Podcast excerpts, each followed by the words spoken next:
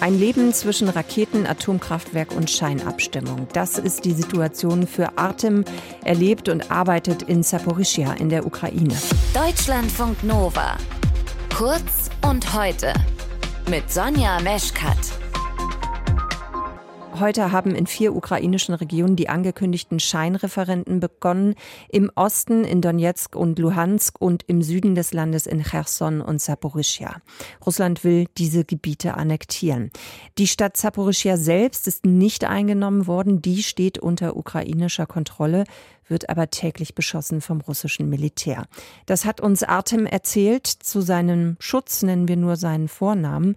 Und er schildert uns mal, wie das eigentlich ist für ihn, in einer Stadt zu leben, die jeden Tag beschossen wird.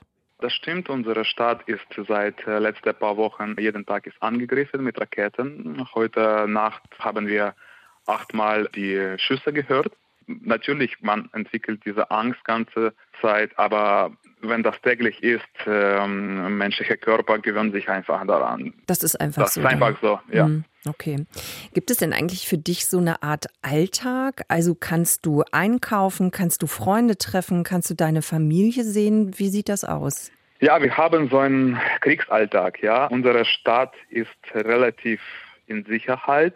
Wir haben diese Angriffe, aber man kann noch äh, fast normales Leben führen. Wir fahren einmal einkaufen in, in der Woche, kaufen einfach die nötigen Sachen, auch ein bisschen mehr vielleicht, die wir brauchen. Die Verbindung zwischen ähm, Westukraine und Südukraine, wo ich mich gerade befinde, besteht noch. Wir leben nicht in okkupierter Region, also in unserer Region ist okkupiert, aber unsere Stadt noch nicht. Und mhm. hoffentlich wird auch das so bleiben. Das muss man vielleicht noch mal kurz dazu sagen. Also der Oblast Saporischia, also Region sagen wir vielleicht bei uns, der steht nicht unter vollständiger Kontrolle des russischen Militärs, sondern Teile davon werden eben gehalten von der Ukraine. Und dein Bereich gehört auch dazu. Jetzt genau. findet ja bei euch eben auch in Saporischia nicht überall, auch unter der Aufteilung dann eben dieses Scheinreferendum statt. Wie gehst du denn eigentlich damit um? Ist das etwas, was dich sehr bewegt oder wie ist das? Ja, meine inneren Gefühle sind natürlich böse. Ich, ich will nicht in Russland sein und äh, jeder, die ich hier kenne, will nicht in Russland sein. Sie machen dieses Fake-Referendum auf Territorium, was sie im Moment halten, was okkupiert ist. Unsere Stadt ist noch nicht erobert, deswegen dieses Referendum persönlich mich und meine Familie, meine Freunde nicht trifft. Aber natürlich, dieses Referendum ist so ein politischer Trick von Putin und nichts mehr als das. Er sieht, dass er verliert und versucht, irgendwelche Wege zu finden, damit sein Verlust nicht so aussieht, wie es in Wirklichkeit ist. Was glaubst du denn generell? Du hast ja eben auch schon gesagt, also das ist jetzt ungefähr der siebte Monat mit diesem Krieg.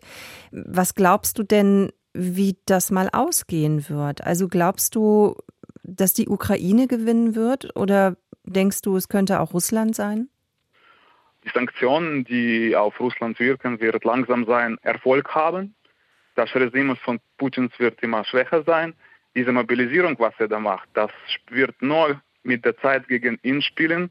Ich weiß nicht, ob er das versteht, aber sieht so aus, dass er nicht so schlau ist. Und äh, ja, also wir hoffen auf unseren Gewinn, auf jeden Fall. Also dieser Referendums wird keine Rolle dafür spielen. Wie lange könnte sich das denn hinziehen? Im Prinzip ist ja jede weitere Woche, jeder weitere Tag, jeder weitere Monat eben dann ein Zeitraum, in dem auch wieder mehr Menschen sterben können oder müssen. Ja, leider, leider. Wie lange das dauern wird, ich will nicht vorhersagen, aber oder sich freuen, aber wir sehen schon Erfolge der ukrainischen Armee zusammen mit der ähm, westlichen Ausrüstung. Und wir sehen, wie Russland in Wirklichkeit schwach ist, welche Armee sie in Wirklichkeit hat. Und dieser Mobilisierungsschritt ist nichts anderes als, da gibt es keine Armee mehr. Die brauchen jetzt Zivilisten. Und wenn die professionelle Armee keinen Erfolg hier erreichen konnte, was können hier einfache Zivilisten erreichen? Auch nichts. Worauf hoffst du denn eigentlich so in den nächsten Tagen? Also ist das vielleicht auch was, was du dir angewöhnt hast, jetzt nicht mehr so langfristig zu gucken, sondern vielleicht so Tag für Tag? Ja, wir leben einfach heute und hoffen, dass morgen wir am Leben sind und weiter das Leben führen können, bis wir wieder Frieden auf unserem Land ist.